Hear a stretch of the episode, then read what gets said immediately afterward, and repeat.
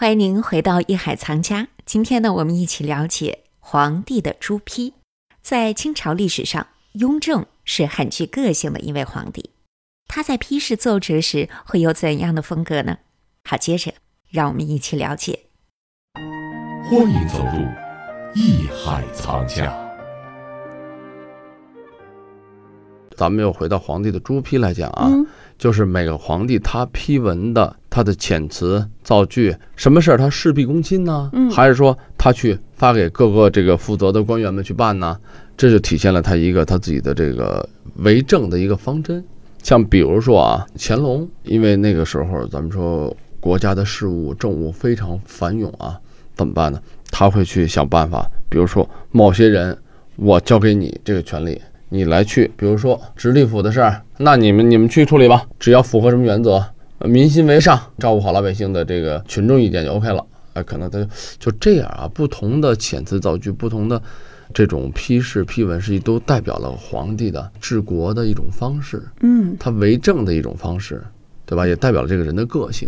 对，康熙就是更多的是对国家的一种事情具体的处理办法。嗯到了雍正时期呢，那就更细节的。实际雍正这个人，他还是很有这个政治手段的。所谓政治的手段跟方式，就是他自己想得很明白，他批的东西都很实在。我要求你怎么怎么办，要求什么？要求你官员要达到什么要求？我要求这个税负怎么样？我需要在哪儿有饥荒？我需要你这个要拨多少粮食啊？很具体、很实在的一些批文。然后到了乾隆的时候呢，那就变成了很丰富的批文，丰富到什么程度呢？它的粉彩，它的珐琅彩，我们现在叫做就是彩色瓷嘛。啊，我我这个纹饰我要弄成什么样儿？我这家具我要摆，我要摆成什么样子，对吧？我这幅画我收进宫了以后，我对这幅画怎么个看法？您这么说，我觉得乾隆皇帝好会享受生活。哦啊，不，他还有很多很多就是事无巨细的对这个底下的批文。嗯那但是对政治批文呢，他就会有方式了，因为一个人的精力是有限的。嗯，嗯他之所以他很伟大，就是在他有限的生命中，他八十多岁，但是他这一生，他会把一些事务、一些政务交给一些合适在这干的官员，你们去处理，嗯你们去安排。嗯，就这样的话肯呢于放权，哎，他有十个他能信得过的官员，嗯，这样的话能给他替他等于做了十件他应该做的事儿，他就可以同时做十件事。这个批奏折知道了啊，也不是从清朝开始的，在以什么时候前，开始哎，以前这个明时候就就是这样，哎你知道如同现在的什么字儿吗？月。就是对。嗯哦我们看叫穿那越个《宣德仪器图谱》，那个研究宣德炉嘛，嗯它里边就有这个上给皇帝的奏折，就是我要用多少万斤铜，多少万斤这个这矿，多少多少万斤柴，这我要盖那个弄多少万个炉子。完了，皇上批的就很细，就是你这个用的太费啊，酌情每个要减少。完了，你们再去给我把账算上来，再报上来。啊，此玉或者是新词，就这意思。完了，，下边这个再上奏折呢，就是重新把这个铜减掉了多少万斤，合多少万斤，然后煤减掉多少万斤，合多少万斤，什么各种那个矿物、朱砂啊柴火减哎最后减斩掉掉多少万多斤，少啊合多少万斤，哎，等等，然后请皇上您您再看看这么个意思，然后皇上再批就是知道了。嗯哎，就是行了，同意了，就这意思，知道了，哎，办去吧，这么个意思。在明代的时候就已经是这样了。这是一种研习哈，沿袭，嗯刚才说你说顺治啊、康熙、雍正、乾隆，这个时候你看到他的朱批呢，就是有的是简单的几个字，知道了三个字，可否？比如说是大臣说，哎，他会去就一个字可，但是还有很多内容，他批的是几百字、上千字的，哦这里面谁做批的最多呢？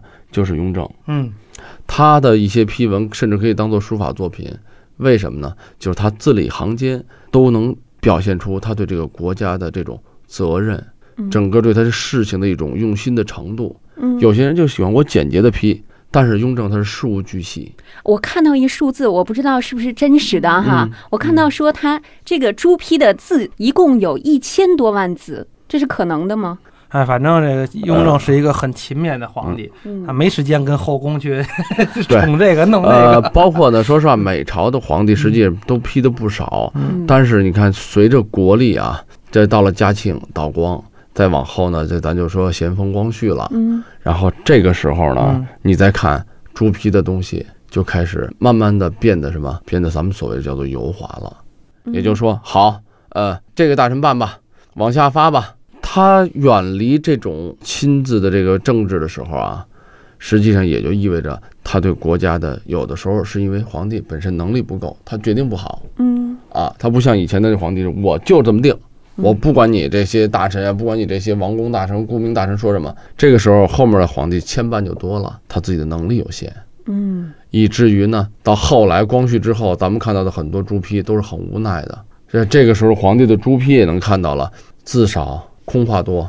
为什么咱们一直叫做清三代康雍乾？就是在于他政治上，他在经济上，他对人民百姓的生活上，还有什么对他的艺术上。这个雍正当时他的这个，咱们有以后讲到器物，就知道雍正时期的器物是很有特点的。嗯最早能烧黑色釉底儿的瓷器，黑釉白的开光就是黄色开光啊，然后这画纹饰的，就是从雍正才开始的。啊你说一般的皇帝，黄底、绿底、粉底，咱们说狼牙红底都有，但是黑底这个是雍正最早。您觉那为得什这是一个大胆的创意吗？不仅是创意？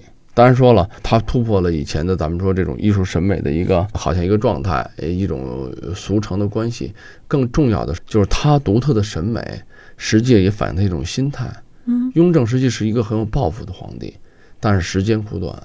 他从康熙接下来的什么，就是康熙在在位的时候是把国家的基础打得非常好，嗯，但是呢，同时也给他留下了很复杂的这些咱们说政治上的，就是这种矛盾和问题啊， 对呀、咱们不是一直都对他有争议吗？嗯传位于他，那他这种矛盾呀、还有包括哎，老百姓，你康熙这么好，我们人民慢慢的越来越好，富足，那你做皇帝不能比老爷子做的差吧？嗯你的上一代人越出色，如果对于一个有进取心的晚辈来讲，那实际也是一种压力，他要做得更好。嗯，所以我们能从他这个批的奏折当中看到对他有多勤勉哈而。对且雍正啊，从他的批文里可以看出来很自我，嗯，哎，怎么而自我反啊对对对，就是我就是我，嗯哎，我怎么着都对，所以他是有这个霸气的。舍我其谁呀、哎，但是呢，这个雍正好多朱批，我们现在看得到，在网上都都能查得到嗯，字儿也很好看。 完了，这个写的呀是，棱角分明啊！哎，让人觉得就是就只有他能写得出来。有什么内容啊？德亮，你给我们说说。嗯，你比方说这个李卫，我们都知道啊，李卫当官儿、嗯 有一个他上的一个折子片儿，内容咱就不说了啊。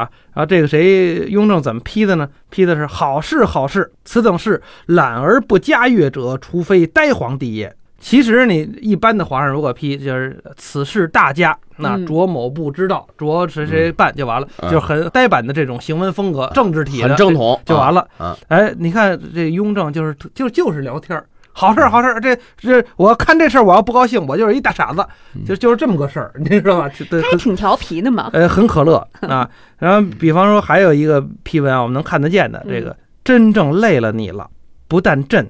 怡亲王都心疼你落眼泪，阿弥陀佛，好大一险啊！太有意思了哈！啊嗯除了这个内容，能够感受到他们这种行政治国的方法哈，嗯还有我觉得从他们的字迹上也能够看到一个皇帝的个性特征，嗯，是吧？我们在网上有那个每个皇帝批的知道了，然后我们有网友都给他截出来，完了对做了一张图，一望而知。这里是《艺海藏家》。朱批是一种高效的信息沟通方式，可是皇帝的一字一句不仅仅表达他的观点，更有可能决定了无数人的命运。句斗之间可见谨慎，以避免对方产生不必要的联想，这是政治智慧的一部分。当然，在制度森严的环境下，皇帝是有权利表达自己的真性情的。那么，你以为真性情就只有一句“朕知道了”吗？其实啊，皇帝比我们想的更活泼。那么清朝其他皇帝的知道了会是怎样的呢？好，让我们先稍事休息，待会儿回来一起了解。这里是《艺海藏家》，我是永峰，咱们待会儿见。本内容由喜马拉雅独家呈现。